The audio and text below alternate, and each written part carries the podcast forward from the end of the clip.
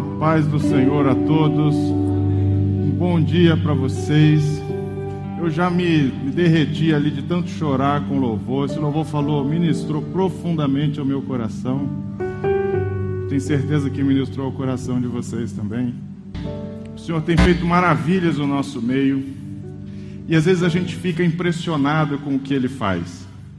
Mas eu quero dizer o seguinte: existe hoje em cada uma das nossas vidas, cada um que está aqui presente, cada um que está vendo a gente pela internet, existe um destino, existe algo que Deus já preparou na nossa vida. Existe algo, e eu creio fortemente nisso, existe algo que Ele já planejou na minha e na sua vida.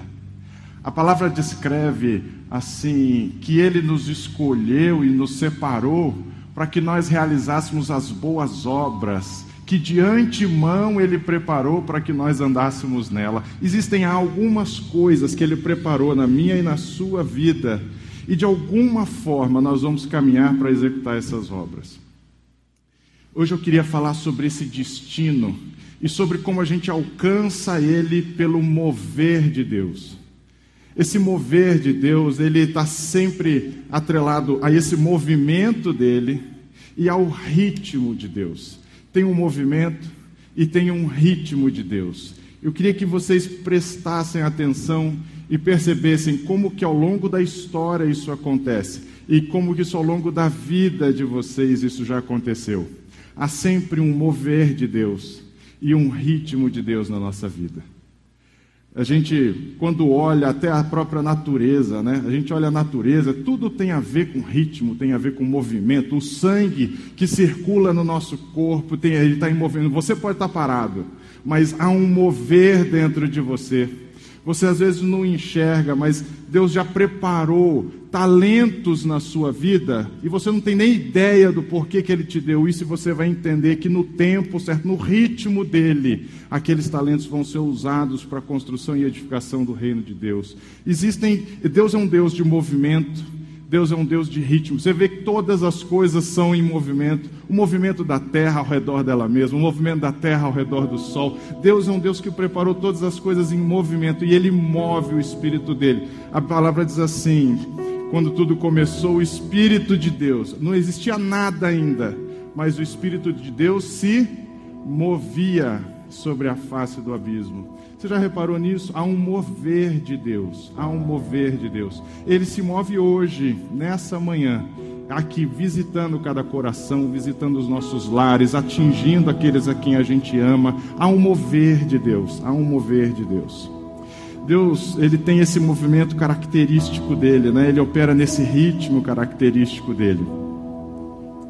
E tudo tudo vai acontecer na nossa vida, aquele destino que eu disse que Deus planejou, ele vai acontecer nesse mover dele. O que separa a gente do nosso destino é esse mover de Deus e é, o, e é o, o, o ritmo e o tempo de Deus na nossa vida. Eu queria ler um texto hoje que fica em Atos capítulo 13. Atos capítulo 13, versículo 20 a versículo 23. Vamos ficar em pé para, em reverência à leitura da palavra do Senhor. Isso é, isso é meio antigo, né? Mas é bom, né? Vocês não se incomodam com isso, não, né? Eu gosto disso. Vamos ficar em pé para a leitura da palavra do Senhor. Será que a gente vai conseguir transmitir aqui? Atos 13, versículo 20 a 23. Eu, quando estava falando com o Diego, Diego me perguntou: aqui ah, que você vai pregar, pastor? E eu, eu, ele falou assim: Eu já sei que é alguma coisa no Velho Testamento. Ele falou assim: As suas últimas três mensagens foram no Velho Testamento.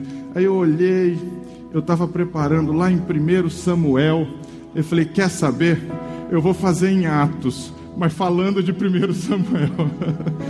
Atos 13 diz assim: é um resumo. Esse, esse capítulo de Atos é talvez, talvez não, é certamente a única mensagem gravada de Paulo. Todo o resto são cartas, são ensinamentos, mas há uma mensagem, há uma pregação de Paulo, um CD da pregação de Paulo, é esse capítulo 13 de Atos. E ele então, ele começa fazendo uma retrospectiva.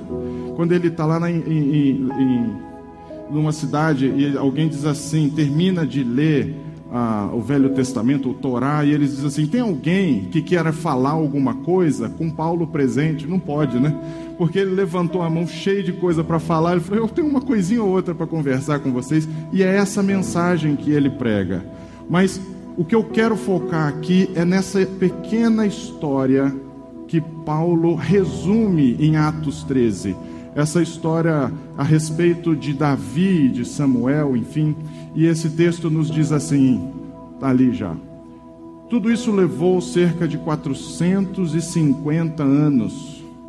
Depois, Deus lhes deu juízes para governá-los até o tempo do profeta Samuel.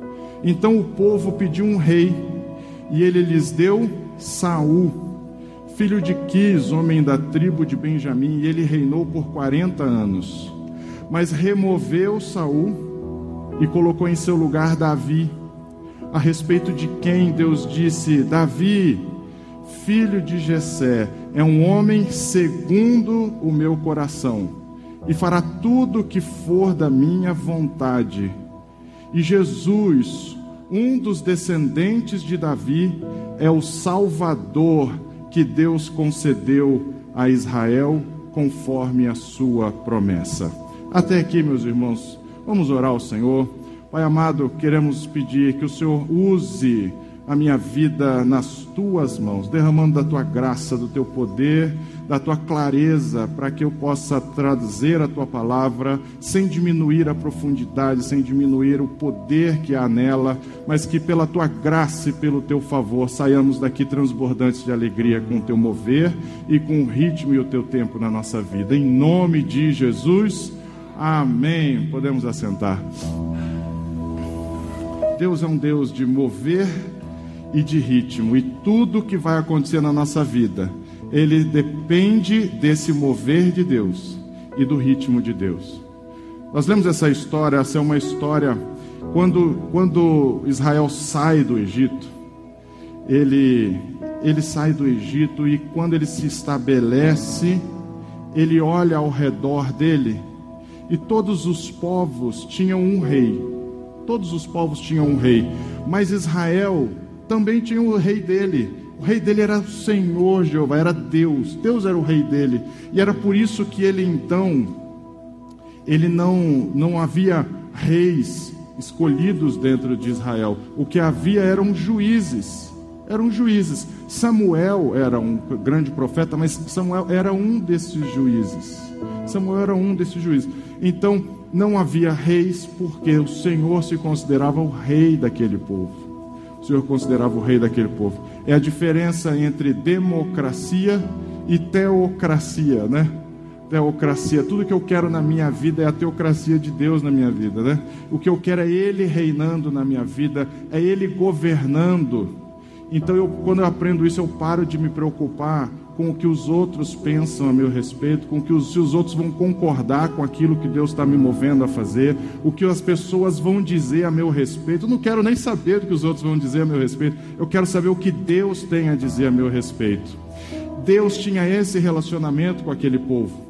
Era esse relacionamento de eu sou o rei desse povo, eu vou prover todas as coisas, eu vou dizer vai e eles vão, eu vou dizer para, eles param, eu vou dizer luta, eles lutam, eu vou dizer fica, eles vão ficar.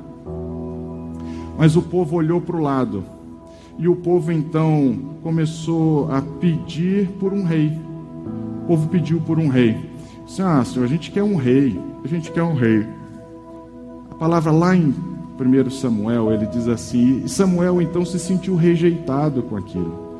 Samuel ele olhou e falou, Senhor, eles estão me rejeitando, eles estão me rejeitando como é que eu estou me sentindo aqui, largado, abandonado? Eu fiz tudo em favor desse povo e agora eles estão querendo outra pessoa no meu lugar.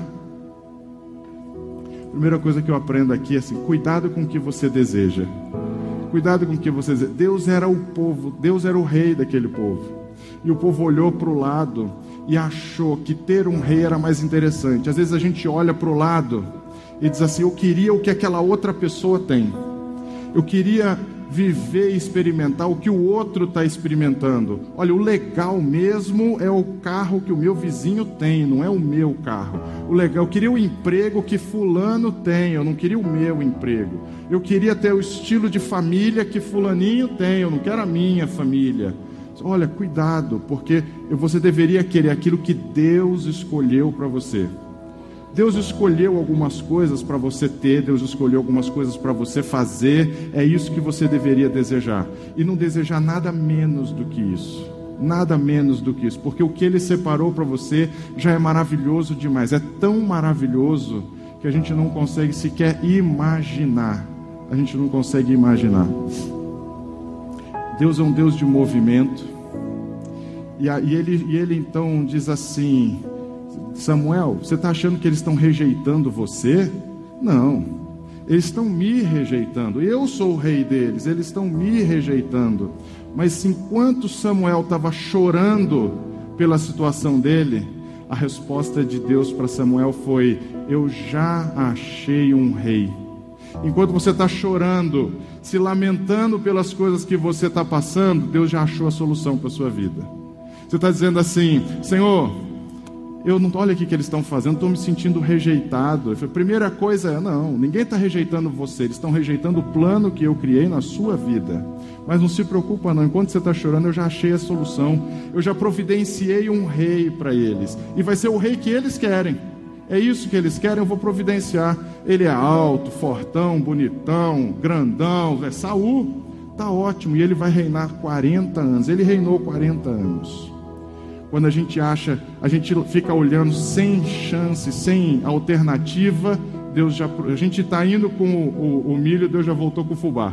A gente está indo com o problema, Ele já trouxe a solução para a gente. Agora, agora, quando a gente olha aquilo que Deus tinha para a gente, a gente vai ficar chocado, a gente vai ficar espantado, a gente vai olhar e vai ficar sem entender. A gente diz assim, Davi, Davi era um homem, era filho de Jessé, ele era um filho de uma família de oito filhos. Eram oito filhos. E aquele e, e, e Davi era o mais novo deles. O mais novo. Naquela tradição, o mais novo era o que tinha menos menos chance, né? É o que tinha menos chance. Primeiro era o mais velho, depois o segundo e assim vai. Então, quando chegava na, em Davi, ele era tão assim, café com leite, que quando Samuel foi procurar, foi procurar, foi na família de Jessé para escolher o novo rei, o filho, o, o, pai de Davi, sequer trouxe ele lá das ovelhas. Ele passou o primeiro filho, Samuel ficou impressionado. É esse daqui, olha como ele é bonito, ele abre, é bacana. Esse, doutor, de certamente eu estou na presença do rei. Não, não, não, não. Jessé nem tinha, não, acabaram seus filhos, não é nenhum desses, não tem mais nenhum, tenho certeza que ter mais alguém ele estava lá cuidando das ovelhinhas dele. O que separava Davi das ovelhas que ele estava cuidando para o trono que ele iria assumir era um mover de Deus e o ritmo de Deus. E eu vou poder mostrar isso para vocês daqui a pouco. Às vezes a gente fica dizendo assim: o que eu quero na minha vida é o que está tá do lado dos outros, o que eu quero é o que eu estou vendo os outros terem, mas a palavra diz assim. 1 Coríntios 2,9 diz assim: porque olho nenhum jamais viu, nem ouvido nenhum jamais ouviu, e nem mente nenhuma imaginou o que Deus preparou para aqueles que o amam. Quando Deus trouxer aquilo que Ele preparou para a sua vida, você vai ficar de boca aberta quando de repente você vai tropeçar em pessoas, em circunstâncias, as portas vão se abrir. De repente, você não planejou, você não manipulou para aquilo acontecer, você não tinha como imaginar, mas quando você olhar, você vai falar: não é possível que eu estou aqui hoje. Não é possível que eu estou aqui hoje. Eu tenho certeza que tem pessoas aqui dentro que se sentem dessa forma. Eu, pelo menos, sei que o pastor Paulo se sente assim, sei que Gideon se sente assim, sei que o pastor Ângelo se sente assim: como Deus poderia providenciar isso para a nossa vida? Eu não podia imaginar, mas de repente as coisas acontecem, de repente a gente tropeça em pessoas, de repente a gente ouve uma palavra, ouve uma profecia, Deus move as circunstâncias e a gente, quando entende o que aconteceu, fala assim: eu não poderia imaginar aquilo que Deus havia preparado para mim, eu quero aquilo que Ele preparou para mim, não o que eu estou vendo do lado dos outros. A gente não precisa manipular para as coisas acontecerem. Você não precisa fazer que a pessoa queira fazer o que você quer. Você não precisa fazer nada disso. Porque fulano vai casar com meu filho, a minha filha vai casar com você. Não precisa se preocupar com isso. Você não precisa se preocupar com isso. Nenhuma mente jamais imaginou o que ele preparou para aqueles que o amam. Vai acontecer o projeto dele, vai acontecer na sua vida, vai acontecer. Você pode dizer isso? Vai acontecer vai acontecer pelo mover de Deus e no ritmo dele vai acontecer na sua vida, no tempo certo vai acontecer na sua vida. no processo de você ser quem você é, quem Deus preparou para você ser, você vai tropeçar em, em assuntos, você vai descobrir coisas, você vai achar pessoas, pessoas vão aparecer na sua frente e você vai olhar e vai ficar chocado. Caramba, como Deus preparou coisas tão maravilhosas no ritmo dele e no mover dele. Você vai ficar perplexo com o que ele preparou, você vai ficar de cabelo em pé com o que ele vai fazer na sua vida, você vai ficar, você vai adorar o nome dele, porque não vai ser pelo seu mover, mas pelo mover dele, pelo braço dele, pelo projeto, pelo plano dele. Não é o seu plano, mas é o plano dele. Cuidado a ficar olhando o que os outros têm. Queira o que Deus quer para a sua vida. Enquanto ele estava, Samuel chorava, se sentindo rejeitado, Deus já havia separado a solução. Não, eu já, eu já achei Saul, não se preocupe. Deus vai providenciar as coisas na sua vida. Agora, como eu estou dizendo, Deus é um Deus de movimento, né? Deus de mover. Deus de mover, a palavra continua dizendo assim: Mas quando Saul foi retirado, Deus separou Davi. Olha o mover de Deus: um sai, o outro entra. Um sai, o outro entra. Às vezes você não entende por que, que as, algumas coisas ficaram para trás na sua vida. Algumas coisas ficaram para trás na sua vida. Algumas coisas saíram da sua vida. Você pode não enxergar o plano total de Deus, mas você deve crer que quando alguma coisa é retirada da sua vida, é porque Ele está colocando uma coisa nova na sua vida. Ele vai trazer alguém novo na sua vida, algo novo sobre a sua vida. Ele está tirando uma velha consciência de autossuficiência, Ele vai trazer uma consciência nova de dependência do Espírito Santo na sua vida. Ele está tirando o seu conhecimento de que é pela minha força que eu vou conquistar, Ele vai colocar sobre você um coração mole, um coração maleável na presença dEle, que entende que é pelo poder e pela força dele que ele vai conquistar as coisas na sua vida. Assim, quando sai uma coisa velha, Deus vai trazer uma coisa nova. Há esse mover de Deus na sua vida. Ele continua dizendo assim: E Deus deu testemunho de Davi. Ele diz assim: Ele achou Davi acerca de quem Deus deu testemunho.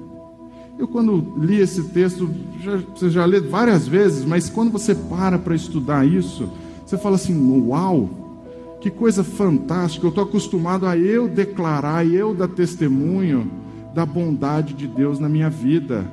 Eu estou acostumado a eu dizer: Senhor, como o Senhor tem sido bom comigo como o Senhor tem sido maravilhoso. Eu quero dizer, Senhor, eu quero dar testemunho porque o Senhor curou a minha família. Eu quero dar testemunho porque o Senhor abriu portas para mim. Quero dar testemunho porque quando eu estava me sentindo sozinho, o Senhor me deu conforto, me deu companhia.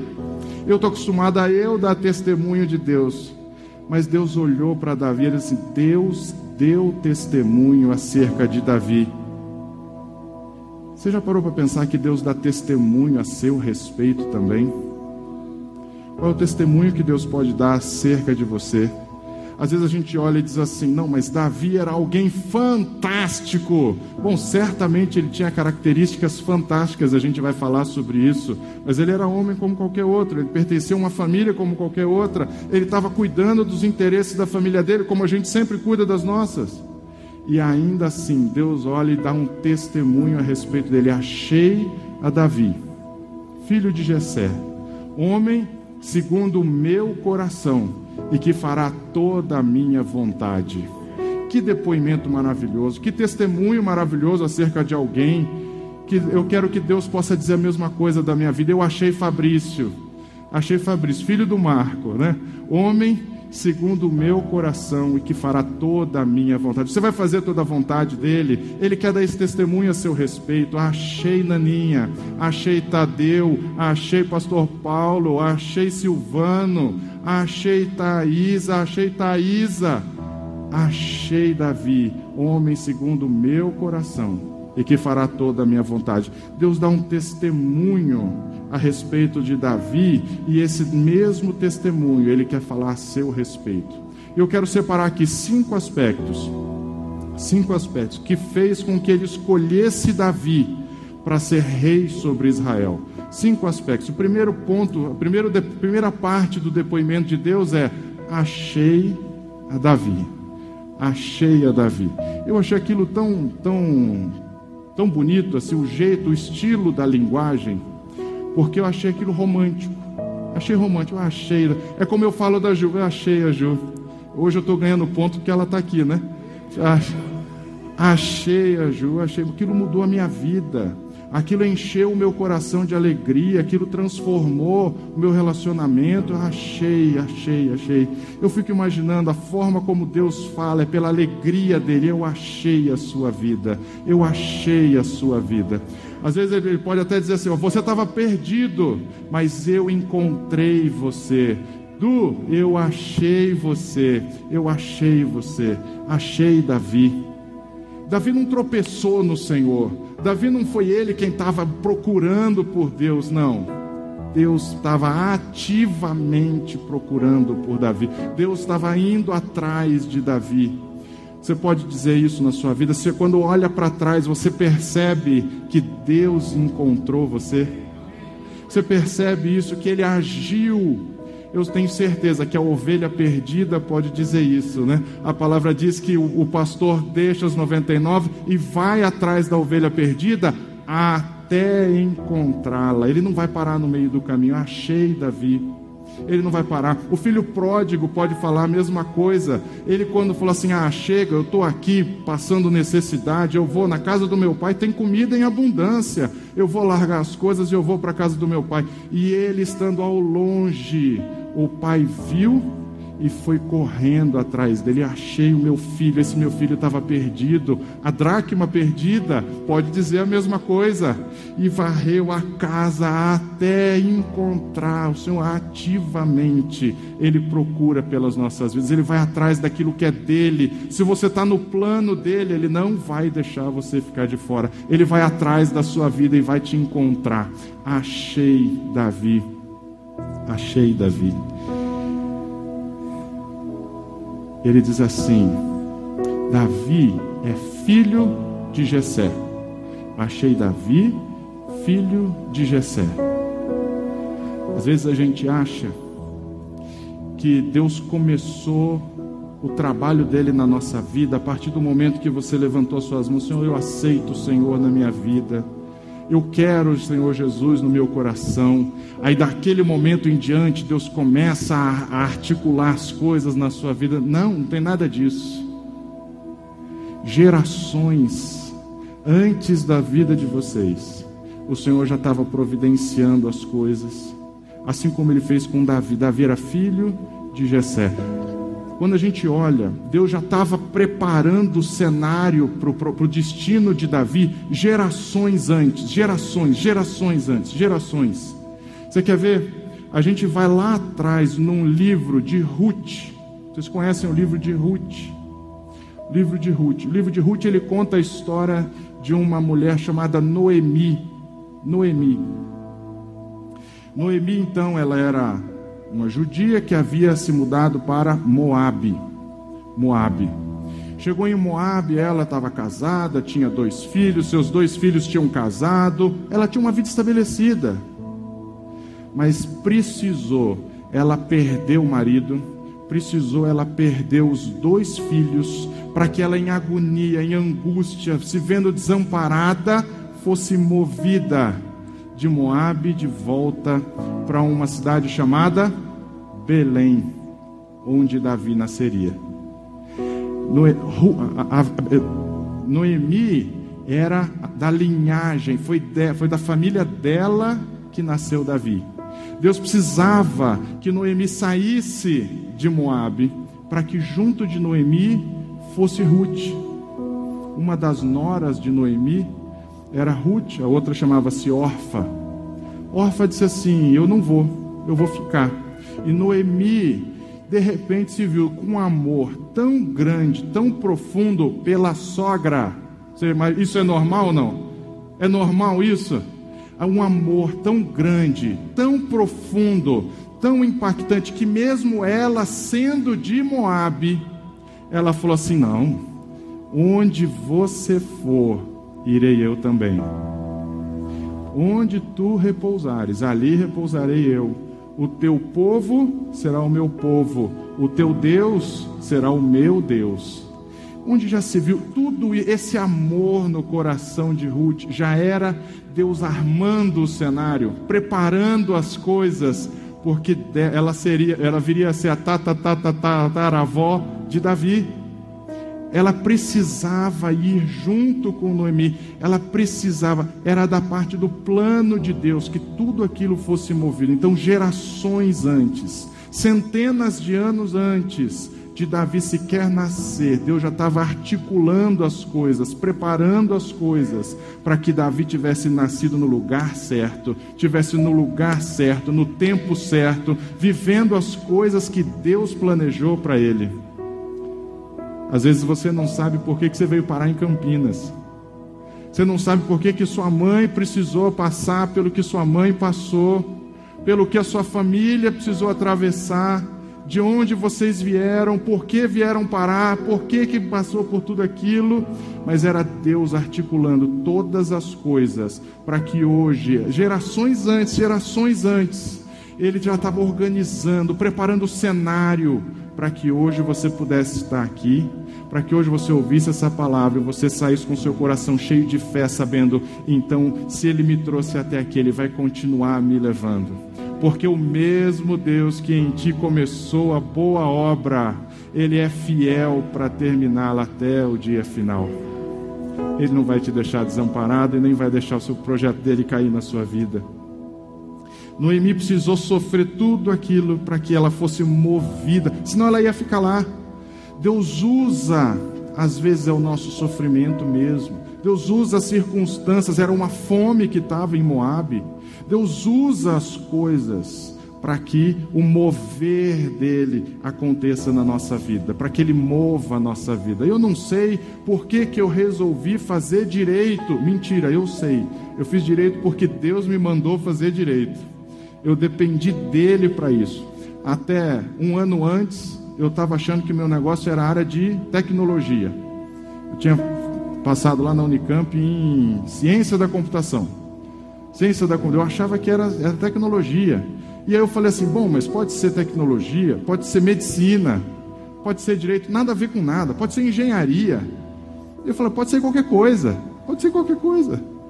Mas o senhor falou assim: não, não, você vai fazer direito. Falei, por quê? Não sei, estava no plano dele porque um dia as coisas iam acontecer de tal forma que eu ia sair de onde eu estava, deixar de viver o que eu vivia para viver o que eu vivo hoje na minha vida. Deus sabia de todas as coisas, Ele já tinha planejado todas as coisas. É, é, às vezes você não sabe por que você trocou de universidade. Laísa passou por isso, não passou? Laísa. De repente ela fala assim: por que, que eu estou aqui? Por que, que eu troquei de universidade? Porque há um plano de Deus na sua vida, Laísa. Há um projeto de Deus na sua vida tão grande quanto você jamais poderia imaginar. Jamais poderia imaginar. E Deus estava movendo todas as coisas, movendo todas as, usando as circunstâncias, usando as pessoas para que você pudesse experimentar o projeto dele na sua vida. Tem coisas na nossa história que acontecem, a gente não tinha nem ideia do porquê, mas era ele preparando as coisas, criando o cenário para a gente. Noemi tinha essas duas noras, e a Orfa, Orfa disse: Eu não vou, eu não vou, eu não vou. Ela não poderia ir, ela não fazia parte do plano de Deus na vida de Davi, ela não tinha nada a ver com o plano de Deus na vida de Davi. Quando alguma coisa foi embora na sua vida, você tem que saber, aceita isso. Aceita. Ele vai embora. Não, vai embora. Esse negócio está indo embora. Deixa. Deixa que vá. Porque não, órfã não podia ir junto com Noemi. Ela não fazia parte do plano. Mas quem vai com você, quem estiver fazendo parte da sua vida hoje, quem está com você, é porque Deus está com ela no, seu, no plano dele na sua vida. Se você deixou alguma coisa para trás, não fica com o coração pesaroso, não. Não fica se remoendo, se culpando. O que, que eu fiz? Ela não quis me acompanhar. Não fica assim, não. Quem faz parte do seu destino vai com você na jornada. Quem faz parte do seu destino, de alguma forma, vai, com, vai te acompanhar na jornada. Deus vai criar um amor no coração, vai fazer com que o coração daquela pessoa, de repente, se afeiçoe ao seu, goste de você. Como pode? Tem gente, já reparou que às vezes a gente gosta de algumas pessoas de graça? E tem gente que você tem uma implicância de graça. Não tem um negócio assim? Não tem? Tem. Às vezes a gente não sabe porquê, mas é o coração de Deus, sabe? Colocando no ritmo, dando a sintonia no seu coração aquela sintonia para que você fale assim: eu não posso deixar de, de, ficar do lado dessa mulher, eu não posso deixar de ficar do lado dessa pessoa. Eu quero. É Deus dizendo o seguinte: não pode ficar tranquilo. Quem tem que fazer parte da sua trajetória, eu vou colocar na sua trajetória. Eu vou colocar na sua trajetória. Quem não faz parte disso, deixa que eu tiro da sua trajetória. Aceita esse mover de Deus, aceita o ritmo de Deus na sua vida. Você não precisa sofrer com isso. Aceita, entenda que é Deus quem está cuidando da sua vida. E ele continua dizendo assim: Achei Davi, filho de Jessé, homem segundo o meu coração. Davi era alguém que tinha o coração voltado para o Senhor. Ele ia atrás do Senhor, entende isso? Não? Quando fala assim, homem segundo o meu coração, era aquele que vai atrás do coração. O, o, o, ritmo dele é igual ao meu ritmo, ele é segundo o meu coração, ele é de acordo com o meu coração, ele vai atrás de mim. Eu vou escolher Davi para ser rei, não é porque Davi é maravilhoso, não é porque ele conhece a política do, do palácio, não é porque ele conhece as pessoas certas, não é porque ele sabe com quem conversar, não é porque ele é um, um, um, um cara que sabe articular negociações maravilhosas, não tem nada a ver com isso.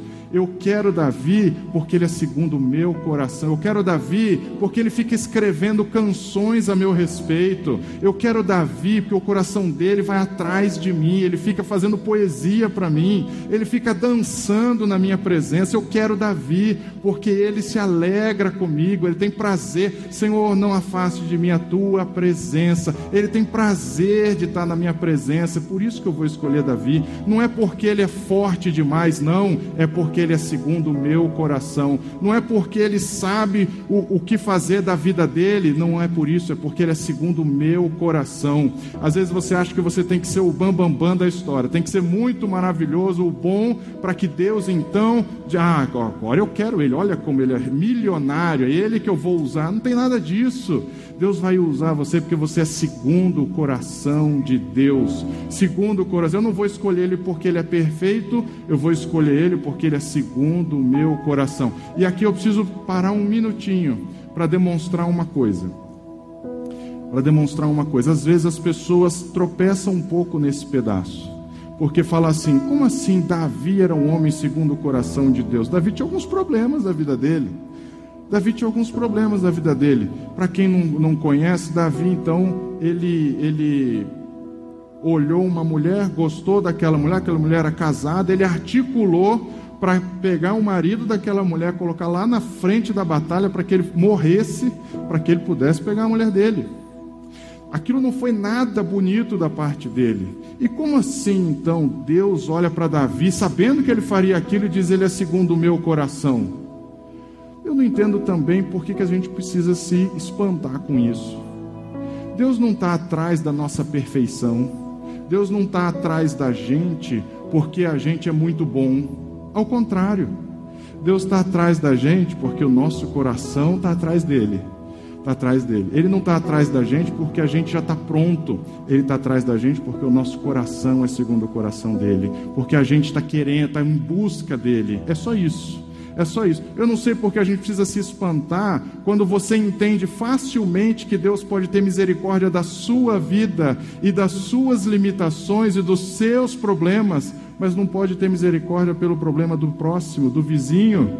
Deus tem misericórdia da nossa vida, Ele aceita a gente apesar das nossas limitações. Ele age na nossa vida mesmo diante das nossas limitações, mesmo diante do nosso instinto pecador, mesmo diante das nossas tendências erradas, mesmo assim, ele não desiste, ele vai atrás da gente. E o que ele está querendo saber é se o seu coração é segundo o coração dele. Tudo isso é o que interessa para ele. Eu vou escolher ele, não é porque ele é maravilhoso, mas é porque ele fica flertando comigo o tempo todo. Senhor, o Senhor é maravilhoso. Senhor, o Senhor é grande, a sua misericórdia é grande sobre a minha vida. Você pode declarar isso essa noite? O Senhor é maravilhoso. Você pode flertar com Ele, você pode falar coisas maravilhosas a respeito dele, porque o seu coração é segundo o coração dele. É segundo o coração dele. Não é porque você é bom, não é porque você é perfeito, é porque você é segundo o coração dele. Segundo, ele me adora, ele me diz todo dia o quanto ele me quer perto dele, ele deseja a minha presença. É por isso que eu vou escolher Davi para ser rei sobre Israel. Não é porque ele está pronto, não é porque ele é alto demais, até porque ele não era. Não é porque ele tem um exército atrás dele, ele não tinha, ele estava atrás das ovelhas. Há uma versão, inclusive, que diz assim: um punhadinho de ovelhas. Ele tinha algumas ovelhinhas, ficava lá tocando harpa para as ovelhas, ficava tocando harpa para as ovelhas. Imagina, era esse o homem que Deus separou. Ele estava pronto para isso? De maneira nenhuma, mas o coração dele era segundo o coração de Deus. Às vezes você, você, é, você olha assim e diz assim: Ele está me adorando. Imagina, olha o que eu estou dizendo. Ele ficava tocando harpa com as ovelhinhas lá. Ele estava ele tava adorando o nome do Senhor. Ele não estava adorando o nome do Senhor porque ele era multimilionário, ele estava com meia dúzia de ovelhas, feliz da vida porque Deus estava com ele, porque ele sabia que Deus era por ele. Ele estava feliz da vida porque ele sabia que a vida dele estava na mão do Senhor. Eu posso dizer que eu adorava o nome do Senhor quando eu não tinha nada. Eu posso dizer que eu adorava o nome do Senhor quando estava dirigindo o Fiestinha batido de todos os lados, o maracujazinho. Quem é que conhece o maracujazinho? Muita gente já viu ele, né? Ele está estacionado até hoje lá na Mix. Eu adorava o Senhor e dependia do Senhor quando dirigia aquele maracujazinho. Dependia do Senhor quando Ele é, é, me deu esse carro novo. Não tem problema. Não importa o que Ele dê na minha vida, eu vou continuar adorando o nome dEle. Eu dependia do Senhor quando eu olhava e ele falava assim: Olha, a gente tem comida para a semana que vem, depois o Senhor vai precisar prover. Mas eu estava dependendo do nome dEle, eu estava dependendo do Senhor. Não, não era porque Deus já tinha dado tudo, é porque o Senhor estava cuidando da minha vida. Davi fazia isso, Davi estava adorando o nome do Senhor, apesar de não ter visto ainda aquilo que Deus faria na vida dele. Apesar de, Senhor, às vezes você olha para a sua vida e você diz: Senhor, está doendo o que eu estou passando eu não estou satisfeito com a minha situação atual, mas eu, eu não concordo com isso, eu não estou achando bom, eu estou quebrado, está doendo, eu estou sendo moído, mas eu confio no Senhor. Eu confio no Senhor. Eu sei que isso é, vai, vai cooperar para o meu bem, porque todas as coisas cooperam para o bem daqueles que amam a Cristo você pode ter essa certeza e pode fazer essa oração. No teu momento de aflição, no teu momento de dificuldade, você vai orar e vai dizer assim, Senhor, eu estou aqui atrás de meia dúzia de ovelhas só, eu não estou vendo minha situação mudar, eu não estou vendo nada acontecer, mas eu continuo confiando no Senhor, eu continuo dependendo do Senhor, eu confio se eu estiver perdido, eu confio se eu estiver quebrado, eu confio se eu estiver triste, eu confio mesmo quando eu não ver saída, eu confio no Senhor, porque eu sou segundo o coração dele. Eu sou segundo o coração dele. E ele fará toda a minha vontade. Era a, a, o quarto critério de Deus. Ele achei Davi, ele foi alguém que eu fui ativamente atrás. Davi é filho de Jessé, eu, eu planejei gerações antes, gerações antes, eu fui, eu movi todas as coisas porque ele seria segundo o meu coração e ele vai fazer toda a minha vontade. Ele escolheu Davi porque Davi não ficava discutindo com Deus. Davi não ficava teimando com Deus. Eu quero que você faça isso, ele faz. Eu quero que você pare com isso, eu paro. Eu quero que você vá, eu vou. Senhor, o pessoal veio aqui, saqueou a cidade de Keila, sa saqueou a cidade que eu estava, levaram minha mulher, levaram meus filhos, levaram a criação, levaram tudo. Eu devo subir contra eles? Eu devo, Senhor, o que, que o Senhor diz? O que, que o Senhor diz? O meu instinto diz para eu fazer tal, mas o que, que o Senhor diz? Eu quero saber qual é a Sua vontade sobre a minha vida. Eu quero saber a Sua vontade sobre a minha vida. Davi era maleável na mão de Deus. A palavra diz que Deus é o oleiro, nós somos barro nas mãos dele.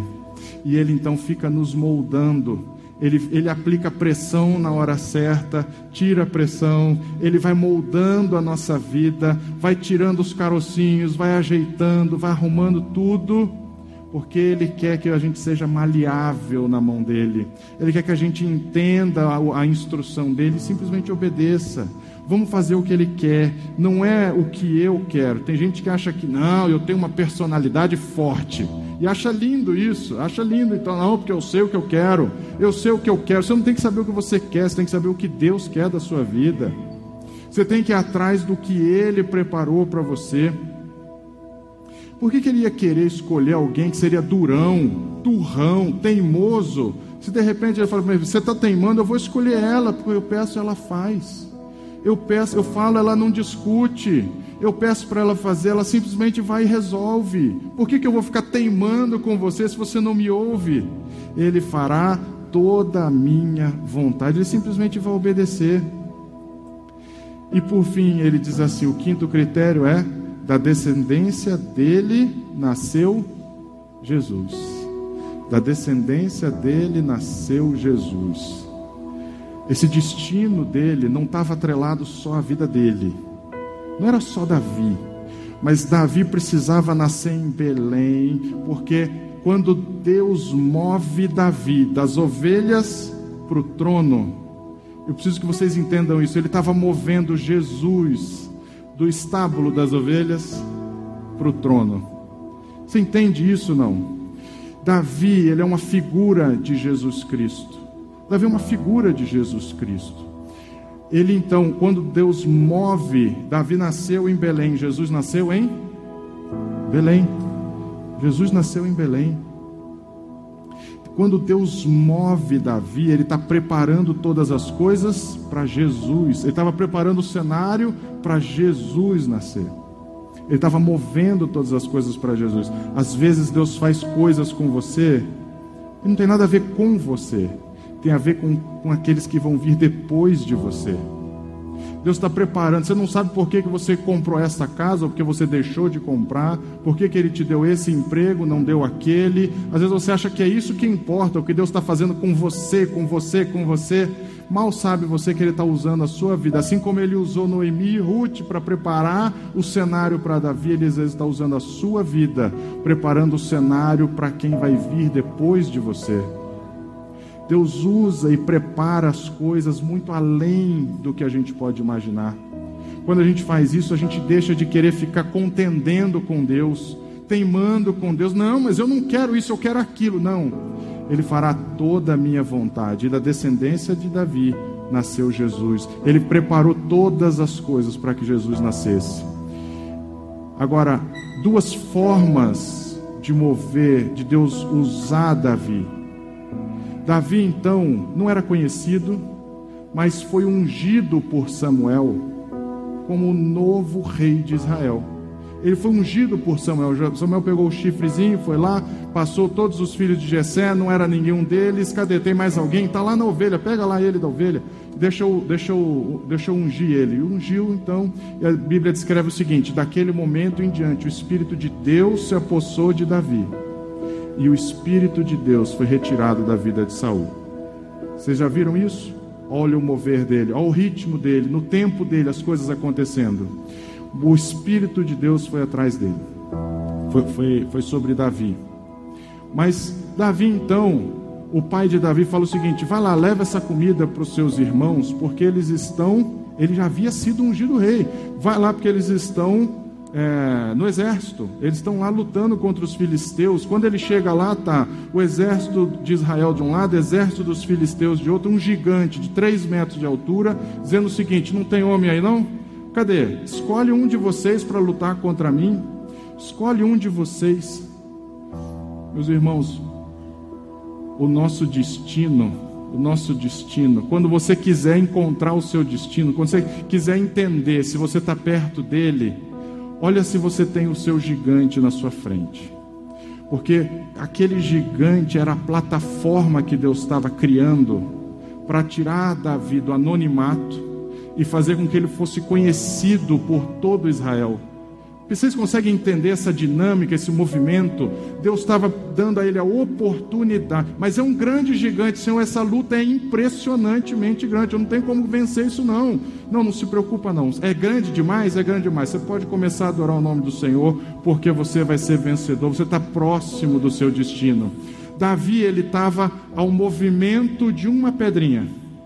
Olha o mover, de, o movimento de uma pedra da, do destino dele. Ele estava à distância de, de, de uma pedrada do destino que Deus tinha para a vida dele.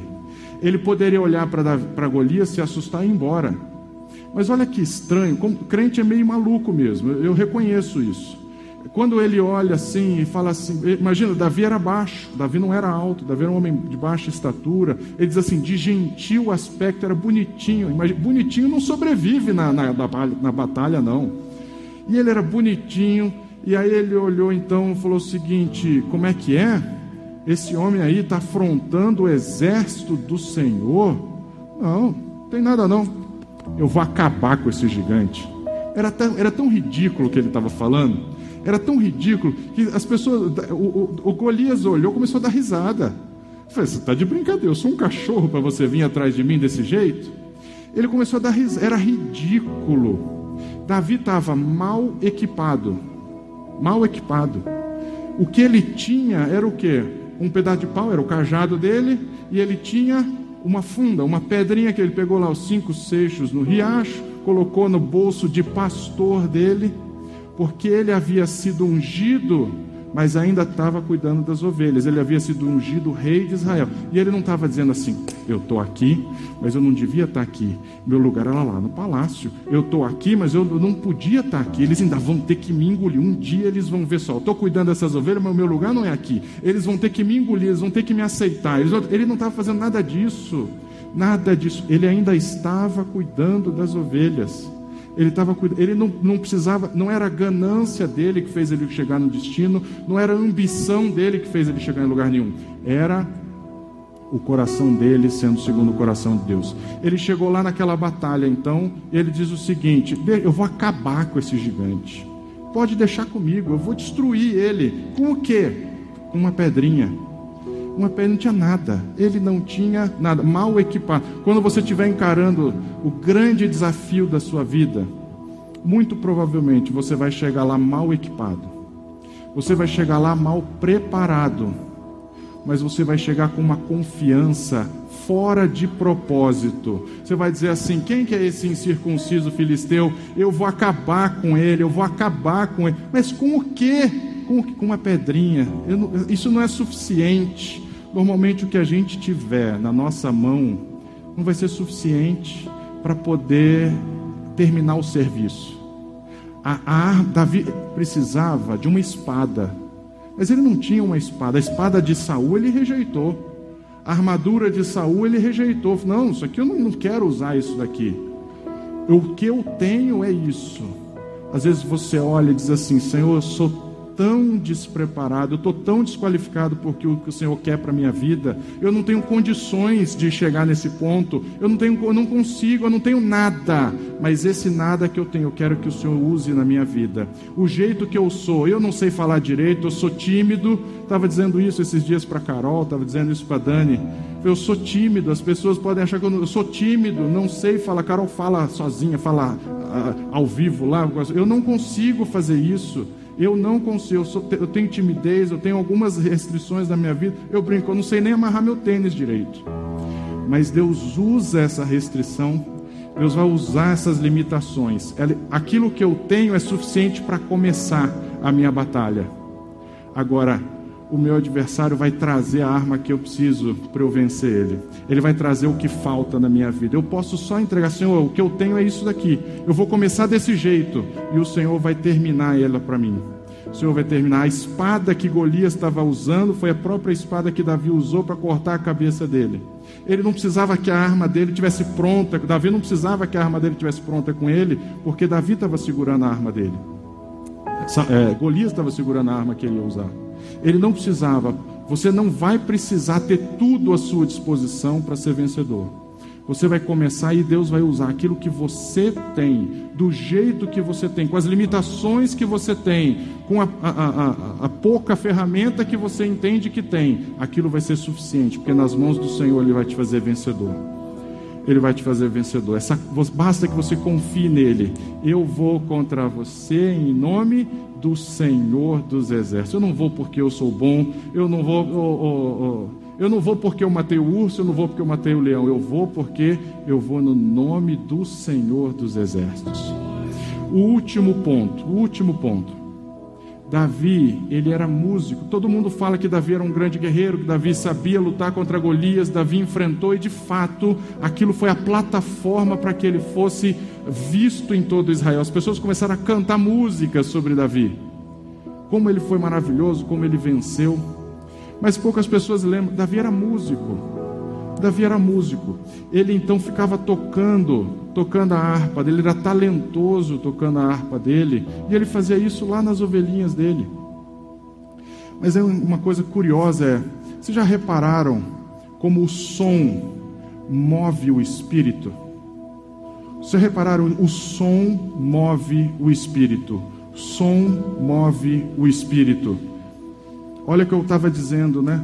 Pela, não havia nada, as coisas não estavam feitas no universo, mas pelo som da palavra de Deus, tudo se fez. Pelo som da palavra dele, tudo foi feito. Jericó, uma grande muralha, uma grande muralha. Ah, Deus orientou: vocês vão circundar Jericó, e aí no sétimo dia vocês vão dar um grito. É um grito de vitória. Há algo estranho nisso. Por isso que Deus ele menciona o grito de vitória da igreja, ele menciona o louvor, a adoração, aquilo que sai da sua boca, isso move o espírito. A tua adoração move o espírito, o som move o espírito. Não havia nada, Deus fez tudo pelo poder da palavra dele. Jericó foi, de, foi derrotada, os, as muralhas caíram pelo som, o som das buzinas, o som do grito do povo fez com que aquela muralha, o Espírito Santo se moveu naquele lugar para derrubar todas as coisas. Há algo de poderoso naquilo que sai da sua boca, há algo de poderoso no som que sai da sua boca. Você já viu que tem um, um, um, algo maravilhoso na, na, na, vinda de Jesus? Porque a vinda de Jesus, ele, a, a, o texto descreve em João, no Evangelho, assim: e o Verbo, o Verbo se fez carne e habitou entre nós, cheio de graça e verdade. E vimos a sua glória como a glória do unigênito de Deus, o Verbo, a palavra, a palavra. E ela habitou entre nós, a palavra, algo de poderoso.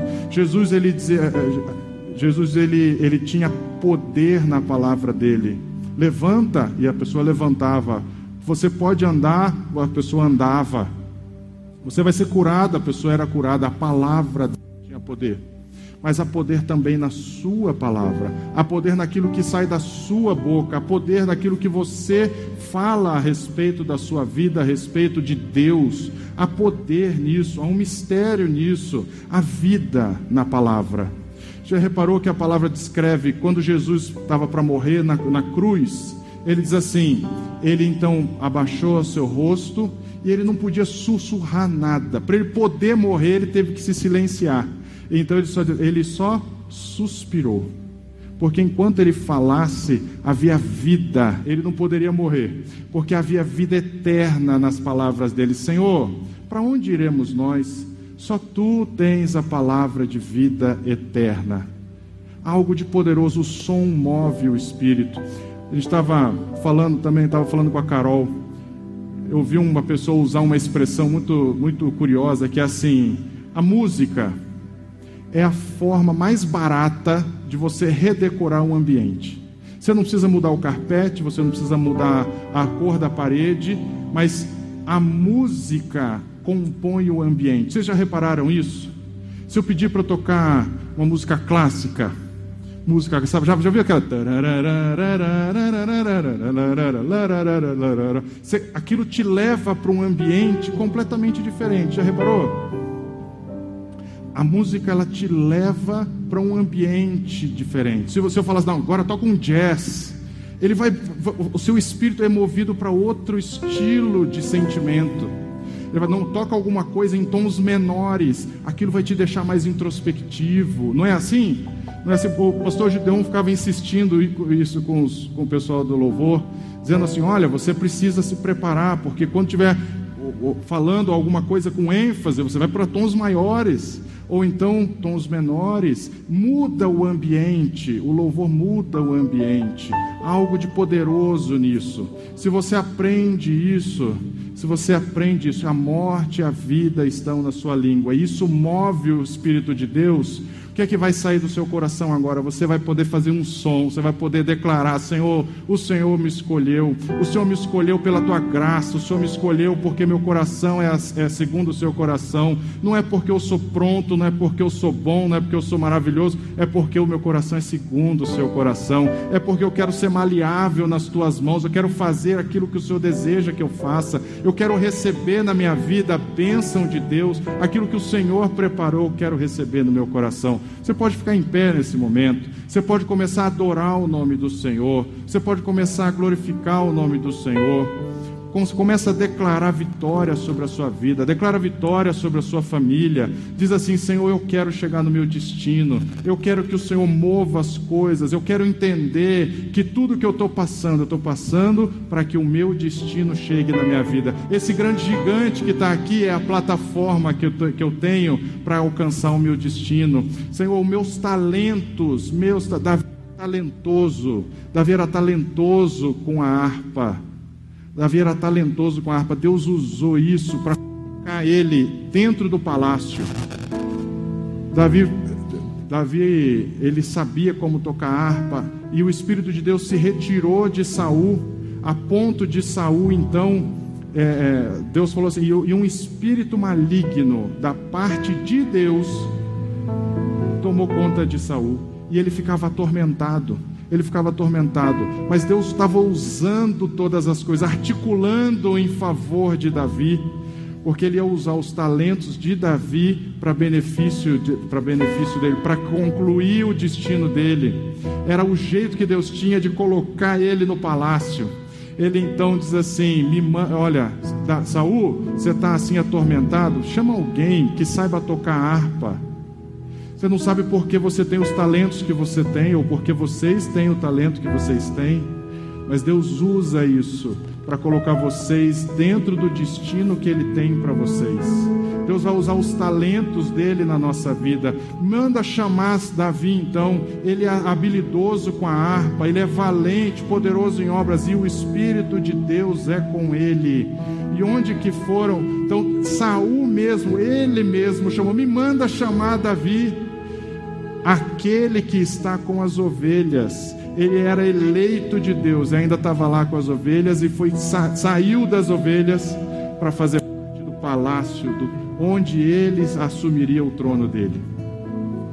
Você pode adorar o nome do Senhor. Fecha seus olhos, começa a adorar o nome do Senhor. Declara palavras de adoração no nome dele reconheça que o som move o Espírito. O Espírito Santo vai se mover na sua vida, ele vai mover coisas na sua vida, ele vai fazer com que você alcance o destino que ele preparou para você. Pode começar a adorar o nome dele.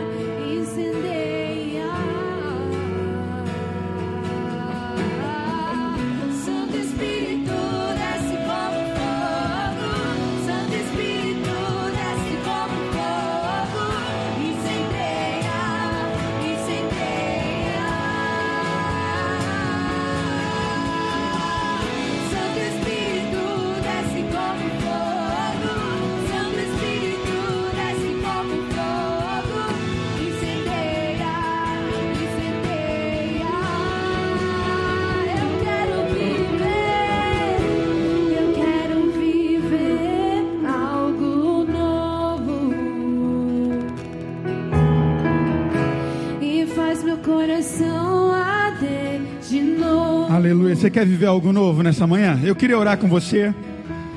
O pastor falou muito bem que entre você e seu destino apenas o mover de Deus. E eu creio que o mover de Deus está aqui nessa manhã. Você crê nisso? O de repente do Senhor, porque por vezes na minha e na sua vida é assim, de repente algo acontece, uma porta se abre. Eu queria orar com você você que por vezes não está entendendo muitas coisas, como Davi também não entendia, como ser ungido como rei sendo perseguido. Às vezes as coisas não fazem muito sentido, não é verdade? Não é assim com você? Às vezes há uma promessa, há um destino que Deus já nos pôs, mas ainda ele não chegou e a gente não está entendendo o que está acontecendo até chegar lá. Mas Deus, como Davi o fez, e o pastor falou muito bem aqui, ele está te preparando para reinar. Você crê nisso? Eu queria orar com você. Coloca a mão aí no seu coração. Comece a falar com Deus e por vezes a sua oração, Deus, eu não estou entendendo, ó Pai, o caminho até o meu destino.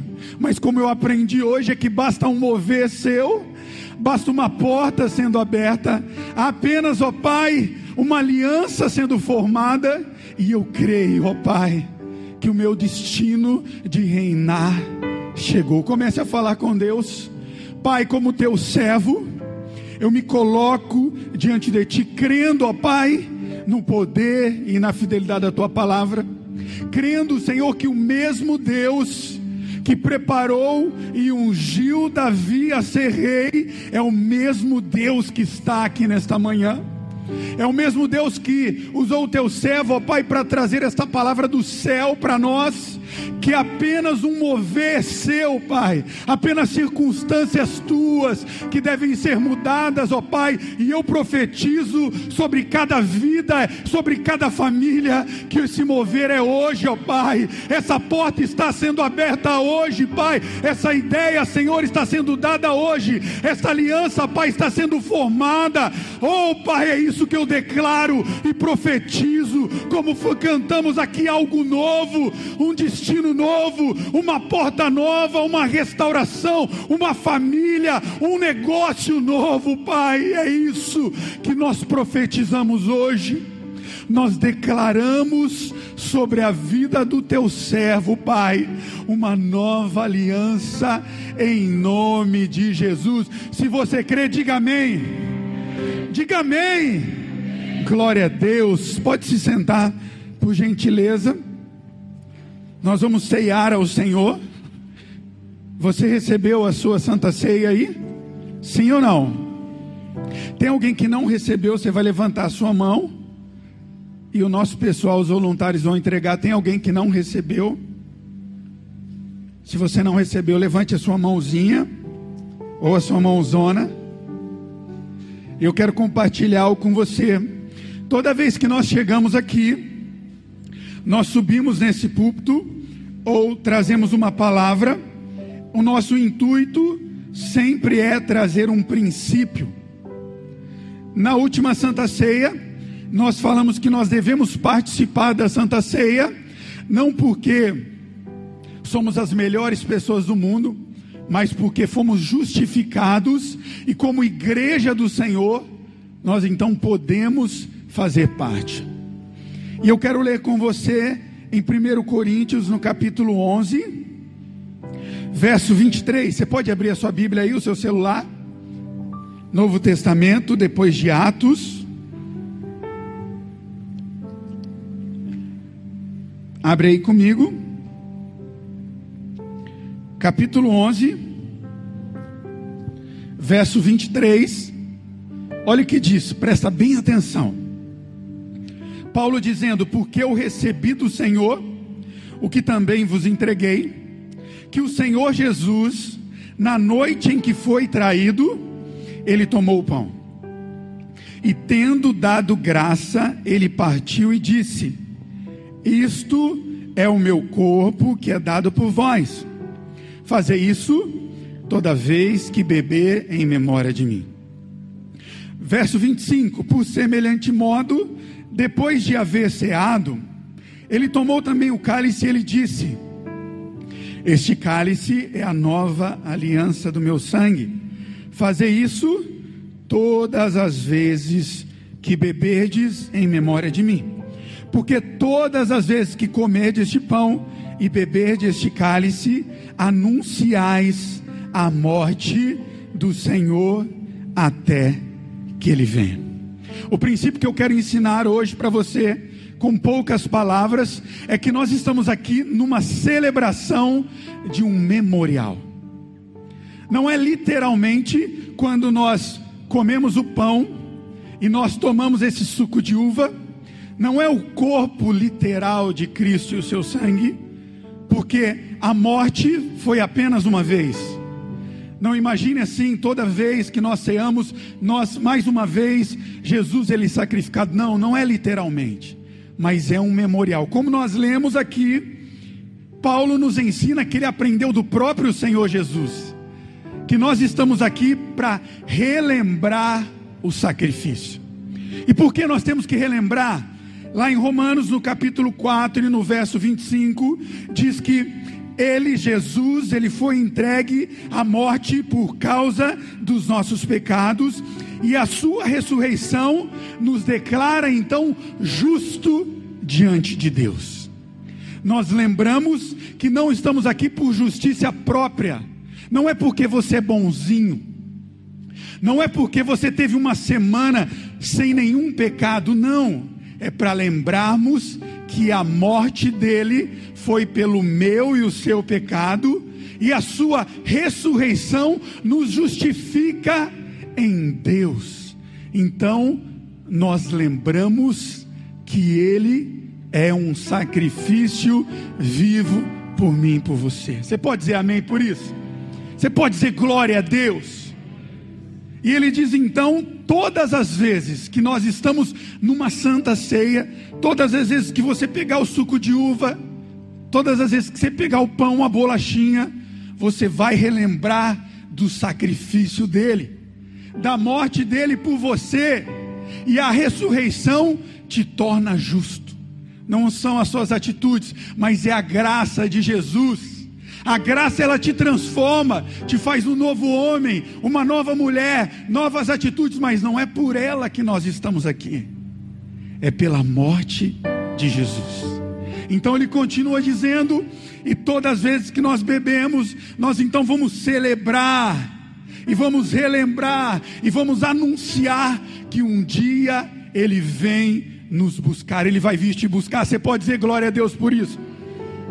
Ele vai vir te buscar, Ele está preparando algo maravilhoso no céu, um lugar no céu para mim e por você, porque Ele morreu por nós. Você pode ficar de pé, pegue o seu cálice na sua mão, pegue o seu pão. Nós vamos, primeiramente, orar mais uma vez, em consagração a esses elementos. Pai, obrigado por estarmos aqui. Obrigado, Deus pelo sacrifício vivo. Obrigado, Senhor, porque Deus, o Senhor, não amargou nenhum esforço para enviar Cristo Jesus para morrer por nós. E Jesus, então, como um cordeiro, morre, como falamos aqui, e o teu sangue nos purifica de todo pecado. Então, nós consagramos esse suco de uva relembrando, ó Pai, o teu sangue puro por nós e o teu corpo, Pai, nós declaramos que ao tomar receberemos cura física, espiritual, sentimental e mental. Nós declaramos que ao tomarmos, Senhor, portas serão abertas e nós viveremos o teu extraordinário em nome de Jesus. Você pode pegar o seu pão na sua mão palavras de Jesus, que esse era o corpo do próprio Jesus, que foi ferido por mim e por você.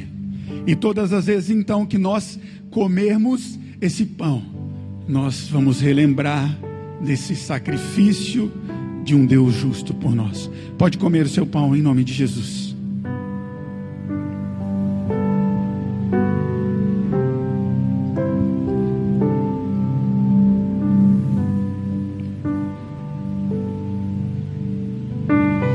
Semelhantemente, após partir o pão e comer, ele então pega o cálice na sua mão e ele diz: Isso representa uma nova aliança.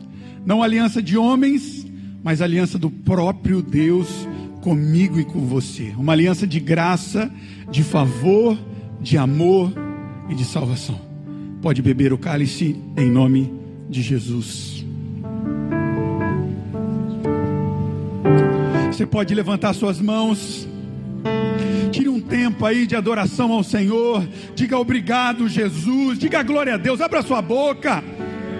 Diga louvado seja o nome do Senhor. Nós te adoramos, Jesus. Nós bendizemos o teu nome.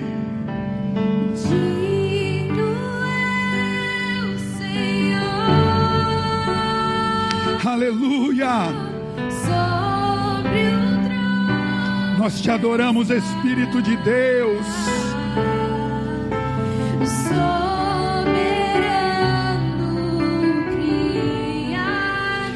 Diga, vou sempre te adorar. Nós te amamos, Jesus.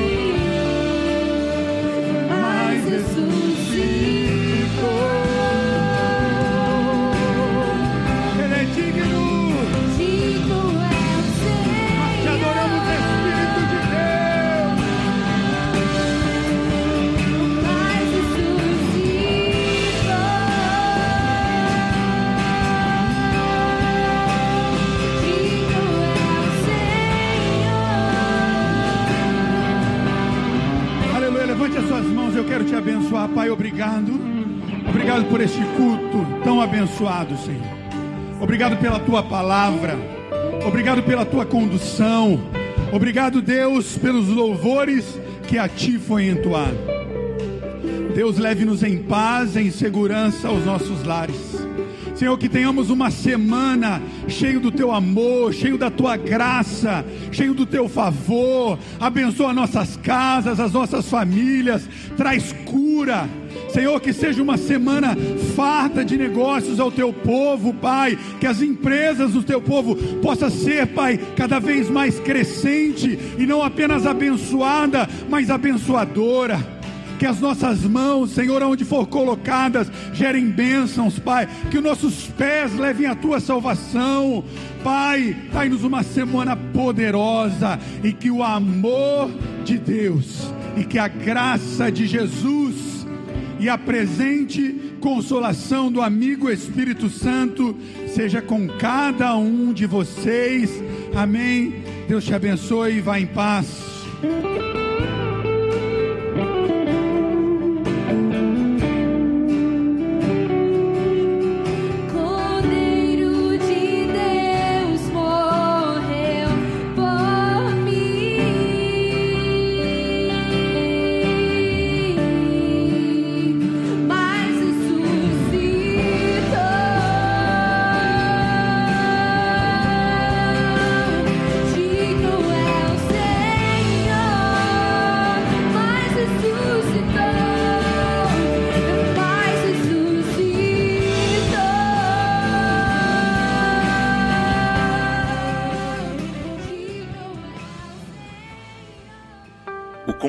Esse podcast foi retirado das lives do canal Casa Aviva Online. Inscreva-se no YouTube.